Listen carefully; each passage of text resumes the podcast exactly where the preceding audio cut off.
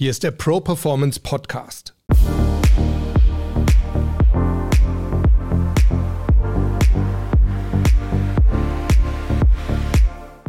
Ich bin Harald Dobmeier und wir reden hier über starke Mindsets, über starke Auftritte und wir sprechen mit starken Persönlichkeiten, die uns ihre Erfolgsgeheimnisse verraten.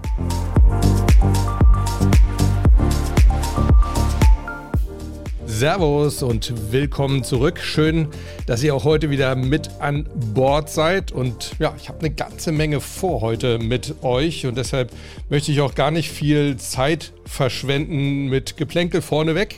Allerdings möchte ich einmal ganz kurz trotzdem noch auf die Folge vom letzten Mal eingehen, weil ich mich riesig gefreut habe über euer Feedback sowohl zum Thema selbst, ne, Folge hieß ja Kommt zur Sache, Baby. Und es ging darum, dass wir zunächst mal wirklich die Sachen, wenn wir kommunizieren, auf den Punkt bringen sollen und danach die Dinge dann weiter ausführen sollen.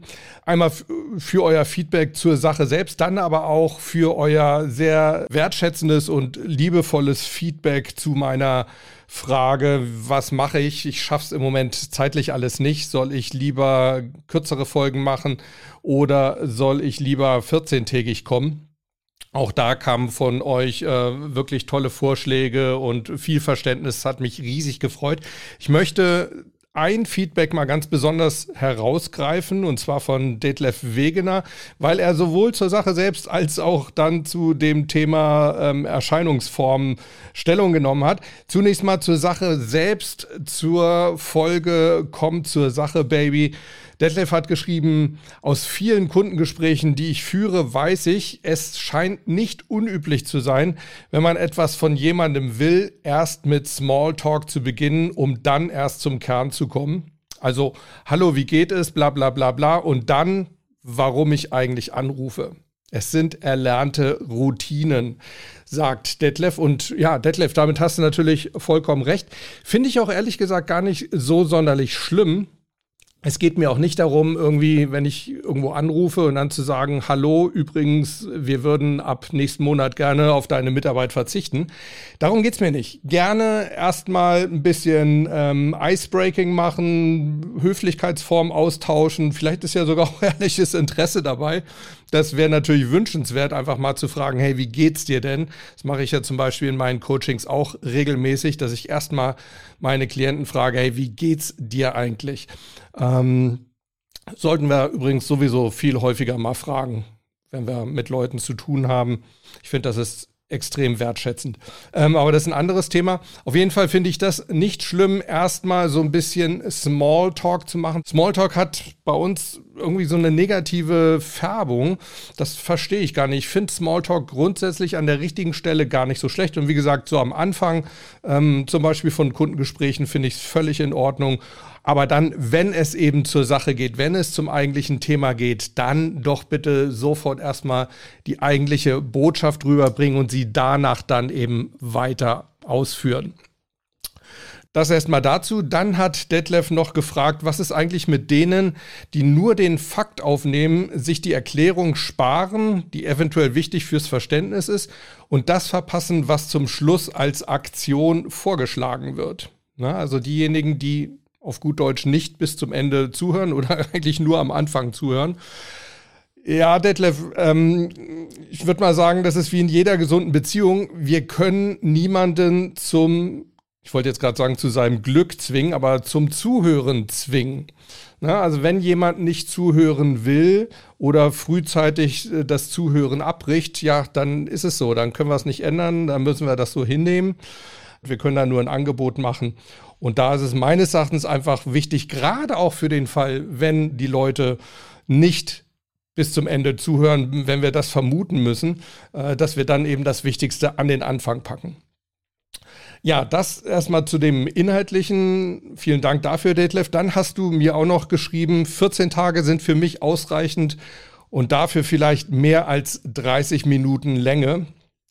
Ja, also ich denke auch, und das war auch die, äh, das Echo der Mehrheit der Leute von euch, die gesagt haben, hey, das ist okay, mach dich nicht verrückt. Ähm, mach erstmal jeden zweiten Donnerstag. Ja, das dazu und ansonsten, ja, wenn ich ein paar wichtige Projekte, die im Moment anstehen, wenn ich die dann mal fertig habe, auf dem Weg habe, wie zum Beispiel mein Online-Training, Dein Weg zum Medienprofi, dann wird es auf jeden Fall auch wieder wöchentlich werden. Denn ja, ich habe so viele Themen, die ich so wahnsinnig gerne wirklich mit euch teilen will, die mir im Kopf rumgehen und wo ich immer denke, hey, das könnte hier die Community wirklich interessieren. Und das ist jetzt kein doofes Gerede, sondern das ist wirklich so. Ich denke sehr oft an euch. Aber wie gesagt, die Zeit ist begrenzt und die muss klug aufgeteilt werden. So, jetzt habe ich eigentlich schon eine super Überleitung zu unserem heutigen Thema gefunden, nämlich irgendwo Zeitmanagement als Überbegriff. Ähm, wie bin ich darauf gekommen? Ich habe einfach in den letzten Wochen und Monaten, insbesondere eben während meiner Arbeit hier an meinem, an meinem Online-Training, gemerkt, dass ich mit meinen Projekten, die ich mir so vornehme, für meine Verhältnisse oder für meine Vorstellungen, will ich eher sagen, nicht schnell genug vorankomme. Und ich habe mir natürlich Gedanken gemacht, woran kann das liegen? Das kann zum einen natürlich daran liegen, dass ich einfach zu viele Themen habe. Denke ich aber eigentlich gar nicht, sondern hm, mal ganz ehrlich gesprochen, ich glaube, es liegt bei mir tendenziell doch eher am schlechten Zeitmanagement. Und das Ganze mündet dann letztendlich in dem großen Thema Deep Work, wie man das so schön auf Neudeutsch sagt. Und mit diesem Thema Deep Work habe ich mich dann auch wirklich die letzten Monate sehr, sehr intensiv beschäftigt. Zu dem Thema Deep Work gibt es so ein Standardwerk von Cal Newport, das heißt im Original auch tatsächlich einfach nur Deep Work. Im Deutschen heißt es konzentriert arbeiten. Ist wirklich ein absoluter Bestseller. Ähm, ich schreibe es euch auf jeden Fall in die Show Notes rein. Ich bin allerdings ja, während des Lesens, aber trotzdem eher zufällig, während des Lesens von Deep Work dann auf einen anderen Experten und Autoren gestoßen und zwar bei einem Workshop, bei einem Online-Workshop, an dem ich einfach mal teilgenommen habe. Und dieser Experte heißt Nir Eyal ich kann mir das so gut merken. Den Namen Nir Eyal ist übrigens israelisch, weil ähm, es klingt für mich immer so wie mir egal. Aber es ist mir überhaupt nicht egal. Aber egal. Ähm, und der schreibt über das Thema Indistractability. Indistractable werden heißt unablenkbar werden. Und Indistractability ist eben, ja, wörtlich übersetzt Unablenkbarkeit. Auch das Buch gibt es übrigens im Deutschen, kann ich sehr, sehr, sehr empfehlen. Das Buch heißt im Deutschen Die Kunst, sich nicht ablenken zu lassen. Wie gesagt, von Nir Eyal. Auch ihn findest du in den Shownotes. Also da schreibe ich das auf jeden Fall rein. Und was sagt nun Nir Eyal? Oh, ich hoffe auch da wieder, dass ich den Namen richtig ausspreche gab ja mal diesen, diesen einen Holländer, ne, der mir dann ähm, per Instagram Audionachricht ge geschrieben hat, ähm, wie sein Name ausgesprochen wird. Vielleicht sollte ich das mit Nir Eyal auch mal machen. Vielleicht schreibt er uns das auch. Ja, was sagt er nun, Nir Eyal? Er sagt, dass unser Handeln immer so zwischen zwei Polen verläuft. Und zwar, jetzt benutze ich erstmal die englischen Begriffe, weil sie so gut zueinander passen. Und zwar einmal Traction, Traction heißt ne, Traktion, Antrieb, etwas zu tun. Irgendwie was mit unseren, mit unseren Zielsetzungen und mit unseren Werten im Leben zu tun hat. Ne? Also Antrieb, Traction. Und der Gegenpol dazu ist eben Distraction. Und Distraction auf Deutsch heißt nichts anderes als Ablenkungen. Also wir leben sozusagen die ganze Zeit in unserem Tun und Handeln zwischen Antrieb, und Ablenkungen. Und der Unterschied zwischen Antrieb und Ablenkung, das ist eigentlich der Vorsatz. Also wenn wir etwas wirklich tun wollen, wenn wir etwas geplant haben zu tun, dann ist es auf jeden Fall ein Antrieb und keine Ablenkung. Ne? Also Ablenkung ist alles das, was du nicht geplant hast zu tun. Und Neal hat auf äh, diesem Online-Workshop gesagt, die größte Ablenkung seines Erachtens ist tatsächlich, erst die leichten Dinge erledigen zu wollen. Ja, also es gibt da ja die verschiedensten Konzepte. Wie gehe ich bei meinen Aufgaben vor? Wie priorisiere ich da? Sehr bekannt ja auch dieser Eat the Frog First Ansatz. Ne? Also den Frosch zuerst essen heißt nichts anderes als morgens am Anfang erstmal die unangenehmen Sachen machen und danach eben dann motiviert sein für die angenehmen Sachen. Auch das würde dem widersprechen, was du heute hier bei mir kennenlernst aber dazu später mehr. Äh, grundsätzlich müssen wir uns einfach mal anschauen, was ist denn die Ursache von Ablenkungen? Und Neil Eyal sagt, die Ursachen von Ablenkungen sind, dass wir Unannehmlichkeiten entkommen wollen. Also sobald wir irgendetwas unangenehm finden, lassen wir uns davon unglaublich gerne ablenken.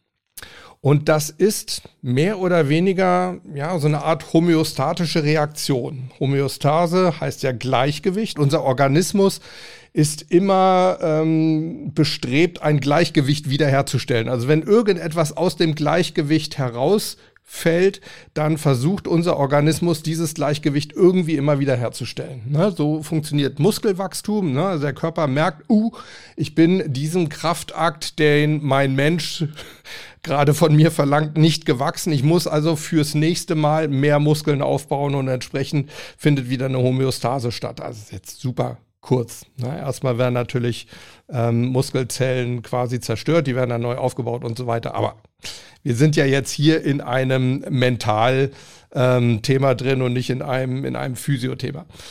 Vielleicht mal ein einfacheres Beispiel, wie unser Gehirn auch homöostatisch arbeitet. Stell dir vor, was ja im Moment nicht so schwer ist, draußen ist es kalt, ne? dann kriegt unser Gehirn sozusagen von, den, von unserer Hautoberfläche, von den Zellen auf unserer Hautoberfläche zum Beispiel gesagt, hey, es ist im Moment unangenehm. Ja? Und die Reaktion ist, das Gehirn befiehlt seinem Menschen sozusagen, hey, zieh dir eine Jacke an. Ja, und schon ist diese Homöostase, diese Homöostase, ach, schwieriges Wort, ist wiederhergestellt. Es ist nicht mehr unangenehm, sondern wir haben etwas gegen diese Unannehmlichkeit getan.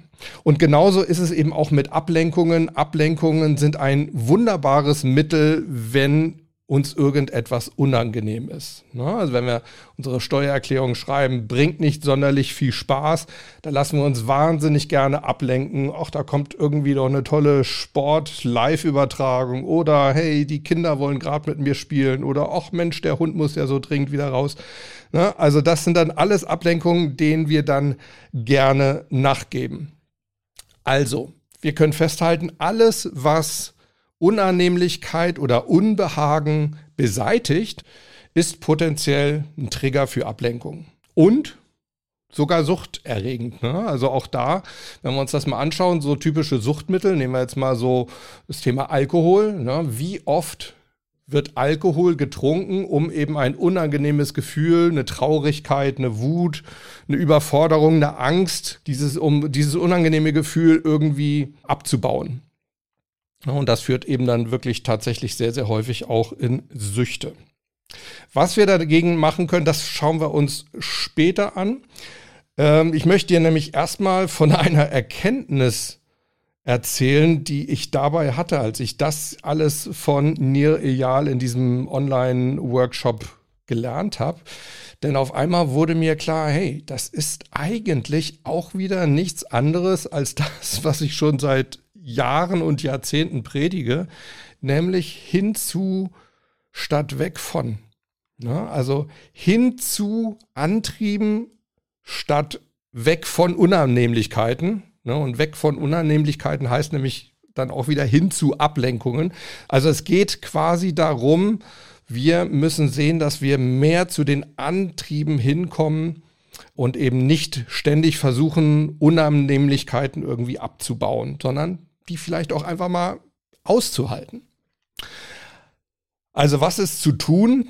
Nereal hat da wieder in seinem Buch und auch in dem Vortrag ähm, vier Schritte genannt, Ich möchte diese vier Schritte jetzt mal kurz zusammenfassen oder ja, die wichtigsten da rausgreifen. Ich habe jetzt einfach mal zwei genommen. Was können wir also gegen Ablenkungen grundsätzlich tun? Wir können zum einen zusehen, dass wir Ablenkungstrigger in irgendeiner Form bewältigen. Das schauen wir uns nachher noch an, wie wir das machen können. Ja, also diese Ablenkung, die Sachen, die eine Ablenkung auslösen, diese Trigger in irgendeiner Form bewältigen.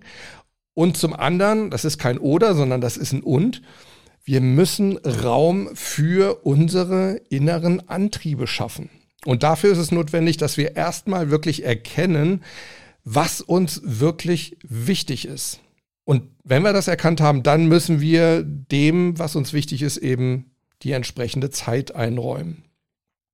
Und zwar je nach Wichtigkeit. Ne? Also Sachen, die uns sehr wichtig sind, denen werden wir mehr Zeit einräumen. Sachen, die uns nicht ganz so wichtig sind, werden wir dann wahrscheinlich deutlich weniger Zeit einräumen. So grundsätzlich schlägt Nireal dafür drei Bereiche vor. Zum einen das Selbst, also uns selbst. Da geht es um Themen wie Gesundheit, Erholung, ähm, ja, Vergnügen, Amusement ähm, und persönliche Entwicklung. Dann unsere Beziehungen, die wir mit anderen Menschen haben, denn wir sind nun mal ein soziales Wesen. Und unsere Arbeit natürlich auch. Also diese drei Bereiche, da spielt sich das mit Sicherheit für die meisten von uns ab. Und da müssen wir dann eben wirklich schauen, was in diesen jeweiligen Bereichen ist uns wirklich wichtig und wie wichtig ist es. Und wie gesagt, wenn wir das mal so rausgefunden haben, dann geht es quasi darum, diesen Bereichen Zeit einzuräumen.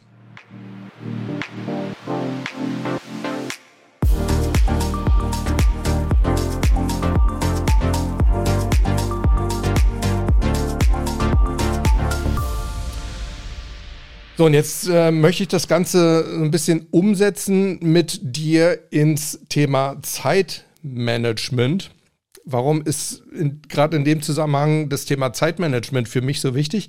Weil ich hundertprozentig davon überzeugt bin, dass wir unsere Zeit mehr wertschätzen müssen, als wir es bislang tun. Die meisten von uns. Denn meines Erachtens ist Zeit wirklich unser absolut wertvollstes Gut. Na, ich hatte ja neulich mal davon gesprochen, unsere Währung ist eigentlich Aufmerksamkeit und Aufmerksamkeit ist ja fast gleichzusetzen wiederum mit Zeit. Ja, weil wenn wir einer Sache unsere Aufmerksamkeit widmen, dann kostet das auch wieder Zeit. Und warum ist Zeit wirklich unser wertvollstes Gut? Weil es das einzige Gut ist, das wir verdammt nochmal nicht reproduzieren können. Alles andere können wir in der einen oder anderen Form reproduzieren. Auto, wenn wir das verlieren, wenn wir es gegen die Wand fahren, vorausgesetzt wir überleben das, dann können wir uns ein neues kaufen. Ja, okay, vielleicht müssen wir an anderer Stelle sparen, aber wir können materielle Sachen wunderbar reproduzieren. Ich bin jetzt mal ein bisschen kalt und drastisch und sage vielleicht sogar eine, eine, kaputte Beziehung, wenn wir, wenn wir einen geliebten Menschen verlieren, weil er uns verlässt. Auch da gibt's die Möglichkeit, wir können einen neuen geliebten Menschen finden. Ja? Aber Zeit, die weg ist, ist weg. Wir werden definitiv alle nicht jünger. Und aus diesem Grund ist meines Erachtens wirklich Zeit ein wertvolles Gut. Übrigens auch da werde ich intensiv unterstützt vom alten Seneca, ne, über den wir ja beim, äh, beim Thema Stoizismus schon ausführlich gesprochen haben. Seneca hat mal gesagt, die Menschen sind extrem sparsam und vorsichtig, wenn es um ihre Eigentümer geht, aber wahnsinnig verschwenderisch, wenn es um ihre Zeit geht. Und das ist im Endeffekt genau das, was ich eben auch sage. Und Nereal hat auch gesagt, es, wir, wir bauen unzählige Sicherheitssysteme ein für unser Eigentum. Ne? Wir haben Alarmanlagen, wir haben Schlösser an unseren Türen und alles. Wir tun alles, um unser Eigentum zu sichern, aber unsere Zeit, die schützen wir überhaupt nicht. Ne? Unser wertvollstes Gut, unsere Zeit ist komplett unbewacht und wartet eigentlich nur darauf, gestohlen zu werden. Denn ja, wenn wir unsere Zeit nicht selbst planen, wenn wir unsere Tage nicht selbst planen, dann wird es mit Sicherheit jemand anderes für uns tun. So, und darum geht es ja im Endeffekt dann auch im Zeitmanagement. Und jetzt ist eben die Frage, wie können wir unser Zeitmanagement aufbauen? Und ich kann dir sagen, wie ich es bislang die letzten, pah, eigentlich 30 Jahre gemacht habe, nämlich in der einen oder anderen Form mit To-Do-Listen. Aufschreiben, was zu tun ist und das dann abhaken. Und ich gebe es zu, es auch genießen, dann irgendwie so einen Haken dran machen zu können oder das Ganze durchstreichen zu können. Und äh, die letzten, weiß ich nicht, zehn Jahre oder sowas, weiß ich gar nicht wie lang, ja, dürften fast zehn Jahre sein, habe ich das mit einer Software gemacht. To-Doist. To-Do-Listen sind nichts Schlechtes, wenn sie richtig genutzt werden. Dazu kommen wir gleich noch. Also ich habe das mit, mit dieser Software Todoist gemacht, war auch sehr zufrieden mit der Software. Ich habe heute extra nochmal nachgeschaut, als ich äh, mich hier vorbereitet habe auf diese Folge. Ich habe mit Todoist in den letzten Jahren über 10.000 Aufgaben erledigt. Und in dieser, in dieser Software, da wird ein sogenanntes Produktivitätskarma vergeben, je nachdem, wie viele Aufgaben du erledigt hast. Und ja, da spielen noch so ein paar andere Kriterien rein. Hast du dein, dein Tagespensum erreicht? Hast du dein Wochenpensum erreicht und so weiter?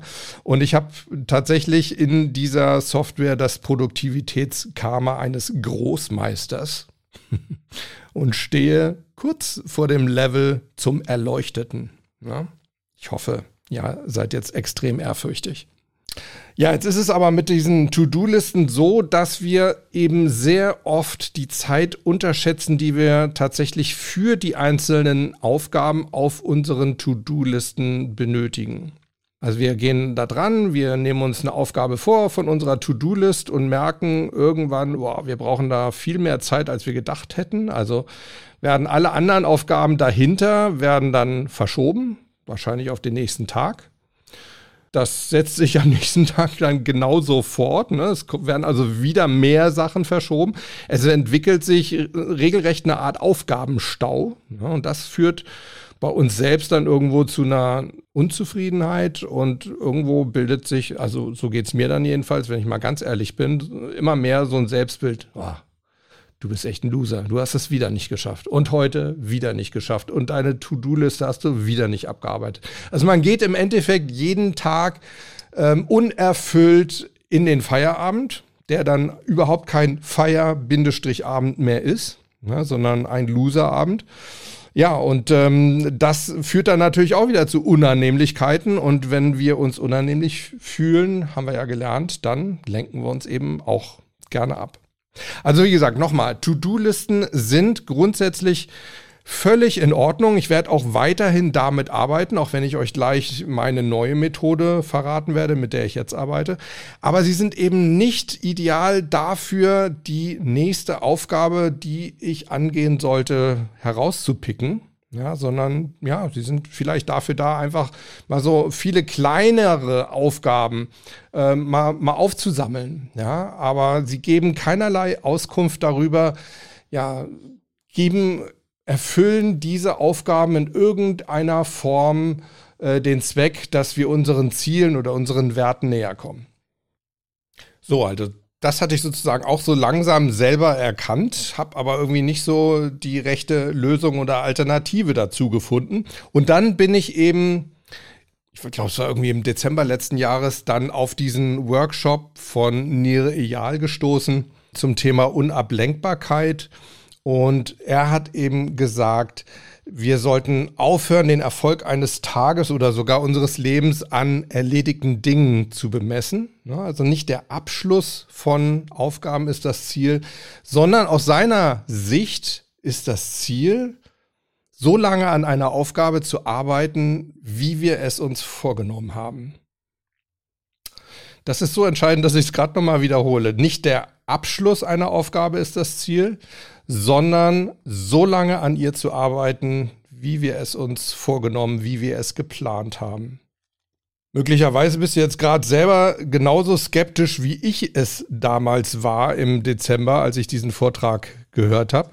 Ich war allerdings dann irgendwo mit meiner bisherigen Art und Weise des Zeitmanagements so unzufrieden und wie gesagt, irgendwie äh, die Not macht ja auch erfinderisch und ähm, ja auch irgendwie offen für neue Möglichkeiten oder Optionen. Man probiert dann ja eher mal was aus, wenn man so ein bisschen verzweifelt ist. Und ich habe eben wirklich gesehen, ich komme mit meinen Sachen, gerade eben mit diesem Online-Kurs, ich komme nicht voran. Ich muss irgendwas ändern. Und deshalb habe ich mir gesagt, hey komm, solange du keine andere Alternative hast, probierst du das einfach mal aus. Und die Technik, die Nireal benutzt, das ist das sogenannte Timeboxing. Das gibt es schon länger, aber ehrlich gesagt, mir ist es bislang einfach nicht untergekommen. In meinem Timeboxing, ne, Timeboxing oder Timebox heißt ja erstmal quasi Zeitfenster, ne, also quasi eine Art Box mit einem Teil unserer Zeit.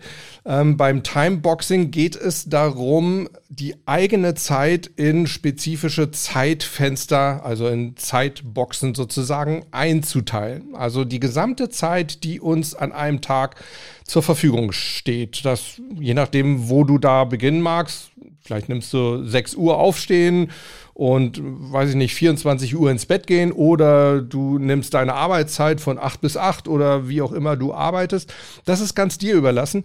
Das Ziel der ganzen Geschichte ist, dass du diesen gesamten Raum, nehmen wir jetzt mal von 8 bis 8 Uhr, diesen gesamten Raum im Kalender, dass du da sämtliche Leerzeiten beseitigst. Also diese gesamte Zeit von 8 bis 8 oder von 6 bis 12, je nachdem, ne, 6 bis Mitternacht, die soll gefüllt werden mit Aufgaben oder mit unseren Werten, ja, also mit den Themen, die für uns wichtig sind. Wir müssen also definieren, wie wir unsere Zeit verbringen möchten. Und das ist die eigentliche Planung. Wir planen also keine konkreten Aufgaben mehr, die wir abarbeiten auf, von einer To-Do-Liste runter, sondern wir planen unsere Zeit, indem wir sagen, okay, morgen sieht so aus, dass ich morgens von 8 bis 10 Uhr mich mit diesem Projekt beschäftige und von 10 bis 12 Uhr ja, pflege ich meine Beziehungen, da mache ich meine Telefonate mit, weiß ich nicht, Mitarbeitern, mit Kunden, mit meinem Chef, wem auch immer. Und von, von 12 bis 2, da nehme ich mir Zeit für mich, da esse ich wirklich gut, da nehme ich mir Zeit für Erholung, da gehe ich vielleicht mit dem Hund spazieren, was auch immer. Und von 2 bis 4 nehme ich mir dann diesen Bereich vor, vielleicht dieses Projekt. Und von 4 bis 6 nehme ich dieses Projekt vor. Und von 6 bis 8 das dritte Projekt am Nachmittag. Und um 8 Uhr nehme ich mir wieder Zeit für mich selber um vielleicht noch ein bisschen Sport zu machen und von 9 bis elf oder von neun bis zwölf, da pflege ich wieder meine Beziehung und zwar diesmal meine private Beziehung zu meiner Lebenspartnerin oder meinem Lebenspartner. Einfach nur mal so als Beispiel. Es geht also darum, unsere Werte, also das, was uns wichtig ist und die Ziele, die wir erreichen wollen, in Zeit zu konvertieren. Wir füllen also unsere Zeit mit Aufgaben gemäß unserer eigenen Wertebereiche beziehungsweise unserer eigenen Antriebe. Ja, ich hoffe, das ist so einigermaßen verständlich. Jetzt könnte natürlich der Einwurf von dir kommen, hey, ich will aber auch einfach mal nichts tun. Ne? Mir ging das am Anfang auch so, als ich da so ein Beispiel, ähm, ja, Schedule gesehen habe, so ein, so ein Beispiel Wochenkalender ähm, von Timeboxing und da war natürlich alles voll. Ja, und da habe ich auch erst gedacht, wow, Moment mal, ich will aber auch einfach mal Zeiten haben, wo ich nichts tue, wo ich einfach mal chille, wo ich vielleicht auch einfach mal mich gehen lasse und gar nichts plane. Und das ist völlig okay. Denn du kannst das machen, wenn du dir auch dafür eine entsprechende Zeitbox, eine entsprechende Timebox reservierst. Denn wenn wir etwas planen, dann ist es ja keine Ablenkung mehr. Verstehst du? Also wenn das Chillen einem bestimmten Antrieb dient und sei es eben dem Antrieb Entspannung, Akkus aufladen, ne, das ist etwas, du tust etwas für dich selbst. Wenn es diesem Antrieb dient, dann ist es keine Ablenkung mehr. Ne? Wenn etwas geplant ist, ist es keine Ablenkung mehr. Das ist das Grundprinzip von Timeboxing und ich finde es sehr, sehr, sehr, sehr spannend. Ich kann es nicht anders sagen. Diese vielen Sers mussten jetzt sein.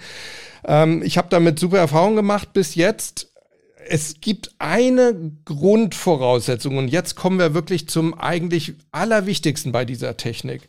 Du musst eine Sache immer wieder überprüfen. Mach das, keine Ahnung, immer mal zwischendurch, aber doch zumindest irgendwie am Abend. Ich mache es wirklich nach jeder einzelnen Zeiteinheit, also nach jeder einzelnen Timebox, stelle ich mir genau zwei Fragen. Und zwar ist die erste Frage, habe ich wirklich das getan, was ich mir vorgenommen habe? Und dann kommt die zweite Frage und die finde ich fast noch wichtiger. Und habe ich es ohne Ablenkung so lange getan, wie ich es eingeplant hatte?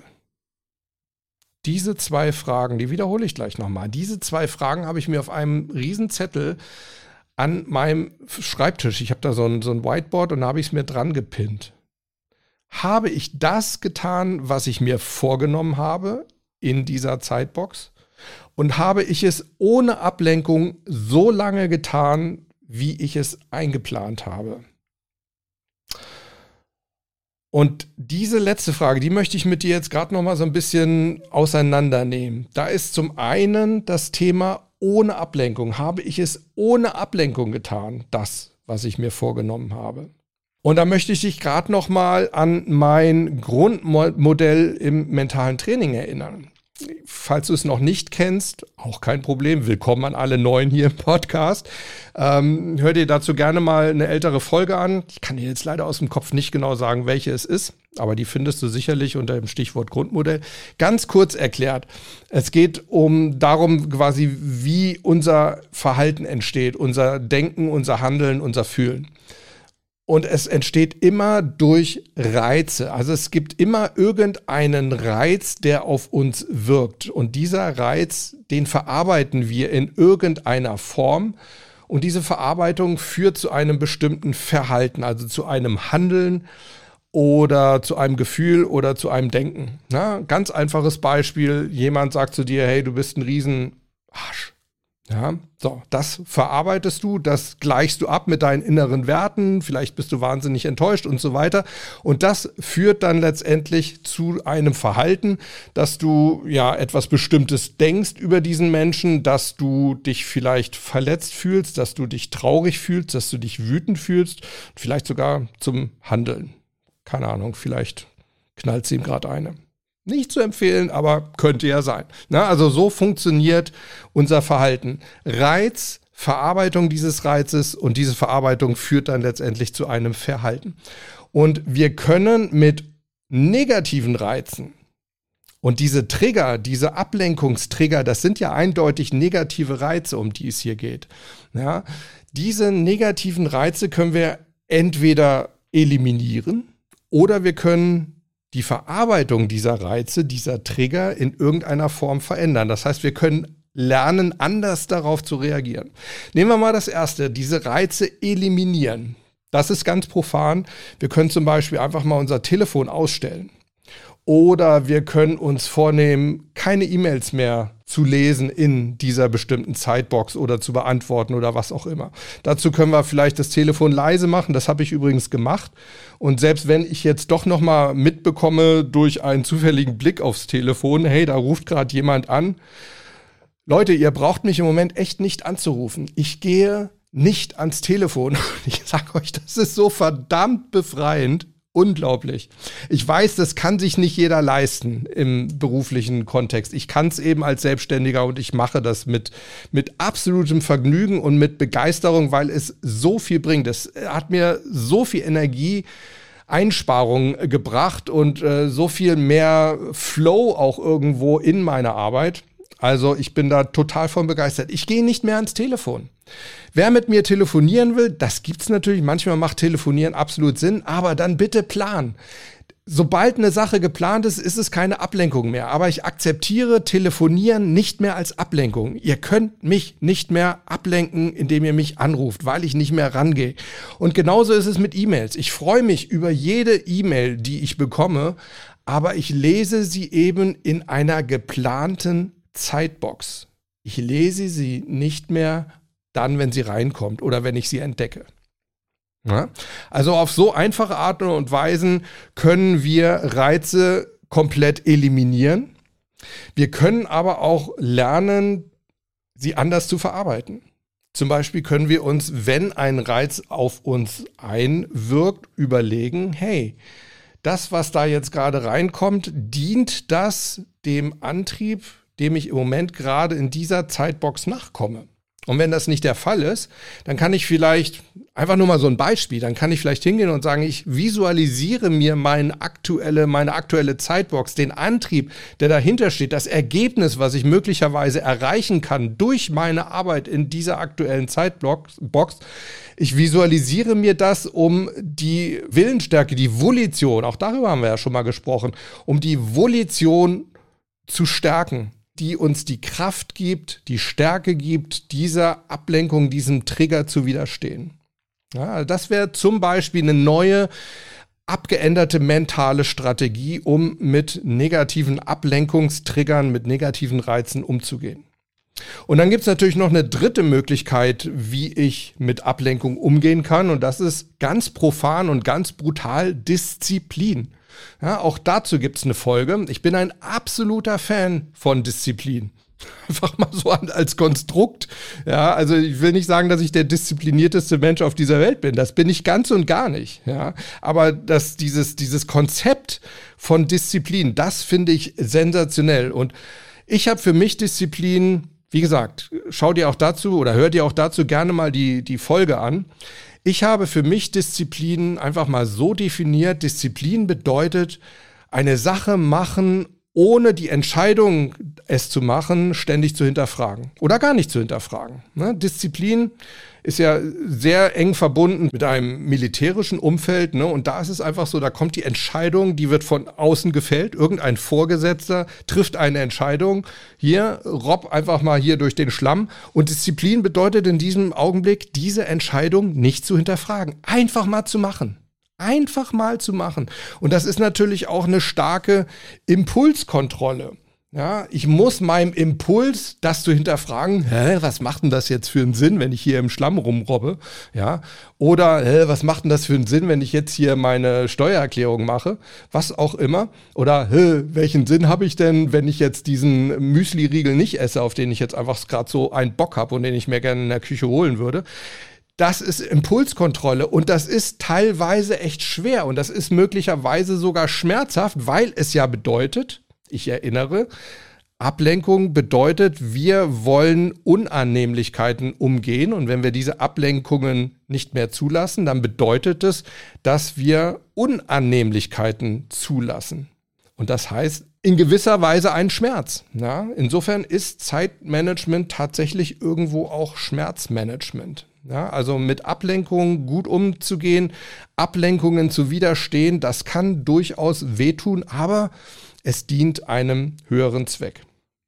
Und in dem Zusammenhang ist noch etwas ganz wichtig. Ich meine jetzt in diesem Zusammenhang mit Ablenkung. Ne?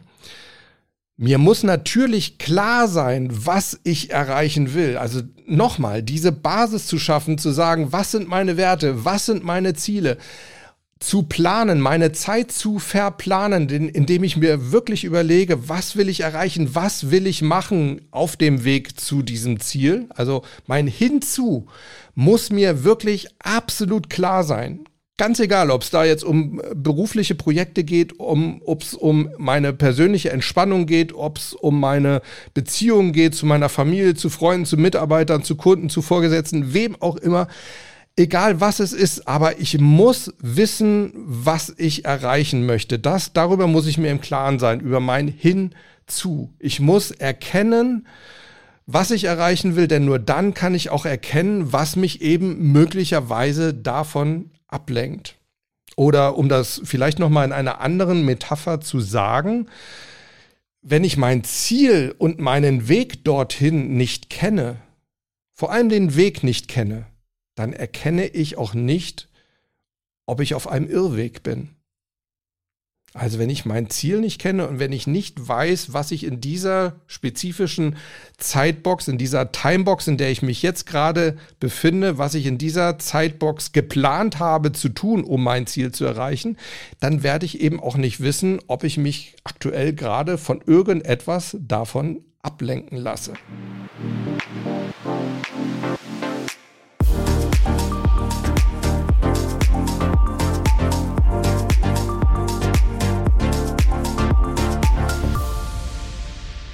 So, also das mal zum Thema Ablenkung im Zusammenhang mit diesem zweiten Satz. Ich möchte jetzt wirklich gerade nochmal diese zwei Sätze wiederholen, weil es mir wirklich ganz wichtig ist, dass du die immer im Kopf behältst, während wir hier über das Thema reden.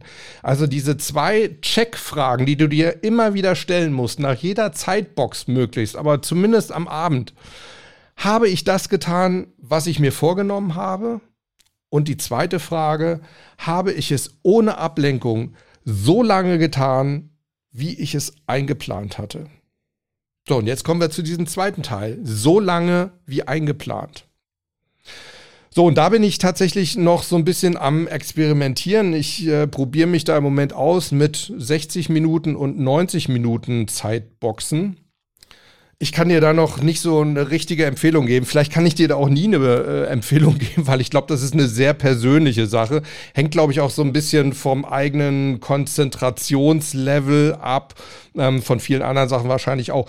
Wie gesagt, ich probiere im Moment 60 und 90 Minuten Boxen aus. Mir persönlich ist einfach wahnsinnig wichtig, ich brauche genug Zeit, um in meinen Flow reinzukommen, in, in so einen Tunnel reinzukommen. Ne? Und wahrscheinlich ist auch das wieder von Person zu Person unterschiedlich. Die einen kommen da super schnell rein, die anderen brauchen vielleicht ein bisschen länger. Also das ist im Moment das, was ich so probiere. Wenn ich für eine Sache weniger Zeit benötige, als meine Zeitbox mir zur Verfügung stellt, dann kann ich natürlich hingehen und mal auf meine To-Do-Liste gucken. Ich hatte ja vorhin gesagt, auf meiner To-Do-Liste, da sind lauter so kleine Tasks drauf. Ne? Da steht den und den zurückrufen, das und das machen. Bei mir steht wirklich alles drin. Da steht auch drin, Katzenklo reinigen, Proteinshake machen, meine ähm, äh, äh, Vitamintabletten nehmen, ähm, Ablage machen, Altpapier rausbringen, Friseurtermin vereinbart. All solche Sachen stehen da drauf. Na, und wenn ich also in einer Zeitbox, wenn ich schneller mit meiner Aufgabe fertig bin, als diese Zeitbox es mir hergibt, dann arbeite ich tatsächlich Tasks von meiner To-Do-Liste ab. Aber eben nur dann, um Zeitboxen aufzufüllen. Ja. Manchmal gehe ich auch einfach hin und sage, hey, hast gut gearbeitet, hast das Ding abgeschlossen, also belohn dich und tu jetzt einfach mal was für dich selbst und ja, dann, keine Ahnung, dann setze ich mich auch mal kurz vor den Fernseher oder dann höre ich mal ein bisschen Musik oder dann schlafe ich auch mal, egal was. Das kann ich natürlich auch machen, aber wie gesagt, meistens picke ich mir dann einfach so ein paar Sachen von meiner To-Do-Liste. Wenn ich hingegen, wie gesagt, das war jetzt so der Fall, ne, wenn ich weniger Zeit benötige, als mir die Zeitbox zur Verfügung stellt. Aber was ist, wenn ich mehr Zeit benötige, wenn ich also in meiner Zeitbox nicht fertig werde mit meiner Aufgabe? Na, denn wir haben ja gesagt, wir wollen den Erfolg eines Tages nicht mehr daran bemessen, wie viele Dinge wir erledigt haben oder ob wir Dinge erledigt haben, sondern ob wir wirklich so lange an der Sache ge gesessen haben, wie wir es uns eingeplant haben und ob wir uns nicht abgelenkt haben. Ja? Also was ist jetzt der Fall, wenn wir mehr Zeit benötigen, wenn wir eine Sache nicht abgeschlossen haben in einer Zeitbox? Naja gut, dann geht's eben in der nächsten möglichen Zeitbox weiter. Also in der nächsten Zeitbox, die wir für diesen Antrieb eingeplant haben. Ja, vielleicht ist das der nächste Tag. Ich finde, man muss da auch immer so ein bisschen flexible Planning machen, also flexibel planen. Ne? Und ich, mir fällt es persönlich schwer. Ich gehe jetzt im Moment, im Moment wirklich immer hin und mache Sonntag meinen Plan für die nächste Woche. Ich merke aber, ich muss mir da einfach Freiräume lassen, die ich dann wirklich erst am Abend vorher oder am Morgen des jeweiligen Tages wirklich dann ausfülle, ne? weil ich einfach merke, okay, vielleicht muss ich da doch noch mal so ein bisschen nachjustieren. Vielleicht habe ich da mal zu wenig Zeit eingeplant und da zu viel. In der nächsten möglichen dafür vorgesehenen Zeitbox geht es dann halt weiter mit dieser Aufgabe. Und da spielt auch immer so ein bisschen dieses Parkinson'sche Gesetz rein und das gefällt mir eigentlich ganz gut. Vielleicht mal zur Erinnerung, das Parkinson'sche Gesetz besagt ganz einfach, du brauchst für eine Aufgabe die Zeit, die du zur Verfügung hast. Ja? Und wenn du dir das mal so anschaust, deinen Arbeitsalltag, dann wirst du wahrscheinlich feststellen, es ist tatsächlich so. Nicht um eine Aufgabe perfekt zu erledigen. Jetzt sind wir gleich wieder im nächsten Thema Perfektionismus. Ja? Du wirst nie eine Aufgabe perfekt erledigen. Also sollte das auch gar nicht erst dein Ziel sein. Aber du kriegst eine Sache irgendwie hin, wenn du eine bestimmte Zeit zur Verfügung hast. Ne, wenn ich irgendwie im Stau gestanden habe, hier zu spät ankommen, nur zehn Minuten habe, um mich auf einen Kunden vorzubereiten, dann brauche ich zehn Minuten. Aber wenn ich eine Stunde eher komme, bevor der Kunde hier erscheint, ja, dann brauche ich eben eine Stunde. Und ich finde das, ich finde das ganz gut, dass dieses Parkinson'sche Gesetz da immer so ein bisschen reinschlägt. Das setzt mich so unter einen leichten Zeitdruck, der aber wirklich, sage ich mal, mich nach vorne drückt und nicht irgendwie erdrückt oder runterdrückt. Ja, ich finde, diese Kategorie, ich arbeite in einer Zeitbox und wenn die Zeitbox zu Ende ist, dann höre ich eben halt auch auf mit dieser Aufgabe für den Moment. Ja, das sorgt einfach wirklich dafür, dass ich diese Zeitbox auch wirklich so effizient nutze, wie es nur irgendwie geht. Jetzt kann natürlich wiederum ein Einspruch von dir kommen, dass du sagst, ja, aber dann kann es doch sein, dass ich nie fertig werde. Ne? Weil wenn das Timebox ausfüllen das Ziel ist und nicht irgendwie das Fertigstellen von Tasks, Jein, nein, eigentlich nicht. Du kannst ja entweder einfach mal eine größere Zeitbox vorsehen und dir dann natürlich auch mal sagen, so, aber in dieser Zeitbox muss das jetzt mal fertig werden. Ich meine, hey, wir leben, ne, mal Reality-Check hier, wir leben natürlich auch in einer Zeit von Deadlines. Wir müssen bestimmte Aufgaben fertig bekommen. Ja? Und dann muss ich halt entsprechend realistische Zeitboxen auch vorsehen für diese Aufgabe. Ja, und dann muss ich mich eben zwingen, in dieser Zeit diese Aufgabe auch zu erledigen. Und auch da kann ich dir nur empfehlen, halte dich, wenn immer es irgendwie geht, an deine Planung. Ne? Denn wir schauen, wenn wir so in die Planung gehen, dann sind wir sozusagen eher noch dissoziiert von dieser Aufgabe. Wir sind noch nicht so gefangen in der Aufgabe selbst. Und wir schauen dann vielleicht doch eher so ein bisschen ja, objektiver oder vielleicht auch sparsamer, was unsere Zeit angeht, auf die Aufgabe. Ne? Das heißt, wir sagen dann eher, ja gut, komm, die Aufgabe, die schaffst du in einer Stunde. Das, das reicht auf jeden Fall. Plan mal eine Stunde ein. Ja, und wenn du dann so in der Durchführung drin bist, Schreib mir, wenn es anders ist. Also mir geht's so und ich höre das auch immer wieder von, von Klienten. Wenn man so in so einer Aufgabe drin ist, dann ist man ja eher assoziiert von dieser Aufgabe oder mit dieser Aufgabe. Dann ist man so ein bisschen gefangen in seinem eigenen aktuellen Tun und vielleicht auch so im Flow. Und dann neigen wir eben doch dazu, immer noch so ein bisschen mehr zu investieren. Ne, das ist so, wie wenn wir irgendwie so ein Finanzprojekt haben. Wir feuern irgendwo mal 10.000 Euro rein und dann sehen wir, ah, es reicht noch nicht. So ein bisschen was brauchen wir noch. Und dann feuerst du nochmal Tausender rein und vielleicht nochmal Tausend und nochmal Tausend. Und im Endeffekt bist du dann irgendwann bei 20.000 Euro und das Projekt ist immer noch nicht fertig. Ne?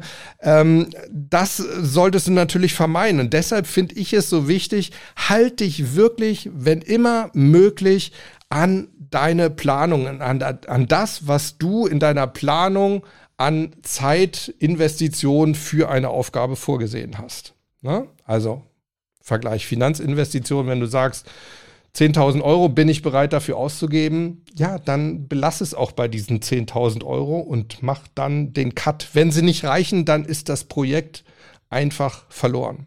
Ja, sonst landest du in der sogenannten Sunk Cost Fallacy. Ich glaube, auch darüber haben wir schon mal eine, eine Podcast-Folge gemacht. Auch ein absolut faszinierendes Phänomen. Auch da kann ich dir nur raten, such dir die Folge raus und hörst dir an. Ich will jetzt nicht noch ein Thema aufmachen. Ja, ich glaube, wir haben schon genügend heute.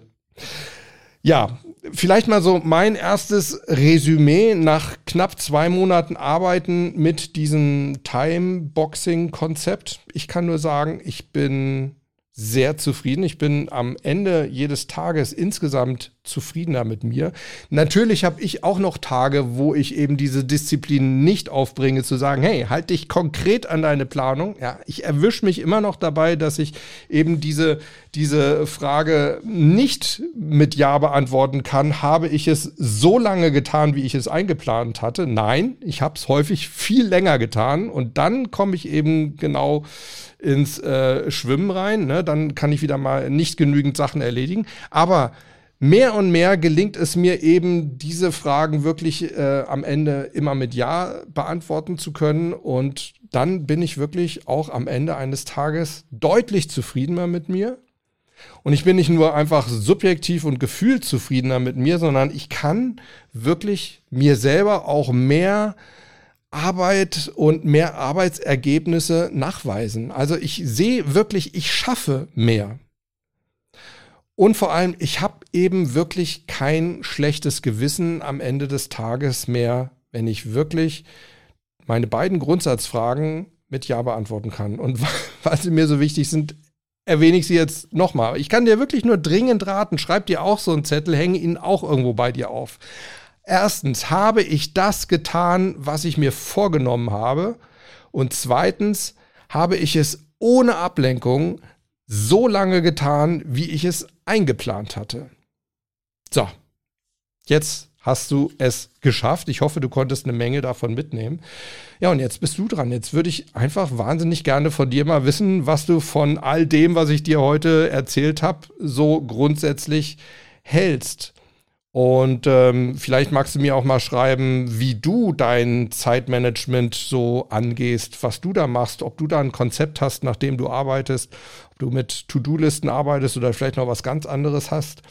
Ähm, und dann würde mich natürlich auch interessieren, würdest du gerne dich noch weiter mit dem Thema Unablenkbarkeit hier im Podcast beschäftigen? Ja, ich schaue hier immer noch fast jeden Tag rein in das Buch von Nereal, die Kunst, sich nicht ablenken zu lassen. Ähm, und das gibt noch sehr viel mehr her. Und äh, auch da gibt es natürlich nicht nur diesen einen Autoren, sondern auch das äh, ist natürlich ein Thema, das kann man aus verschiedenen äh, Blick- und Sichtwinkeln nochmal angehen. Also, wenn dich das Thema mehr interessiert, dann können wir da auf jeden Fall auch mehr machen. Kurzum, schreib mir an hallo at properformance.de oder hinterlass mir eine Sprachnachricht auf der Podcast-Mailbox unter 06173 608 4806. Habe ich jetzt eigentlich die E-Mail-Adresse genannt? Hallo at properformance.de? Doch, ich glaube, ich habe sie genannt. Also jetzt nochmal beide zusammen. Entweder Mail an hallo at properformance.de oder Nachricht auf der Mailbox unter 06173 608 4806. So, das war jetzt mal eine richtig lange Folge, aber sie muss ja jetzt auch mal für zwei Wochen reichen. Ne? Würde mich sehr freuen, wenn wir uns beim nächsten Mal wieder hören und bis dahin, ganz wichtig, bleibt neugierig. Ciao, ciao.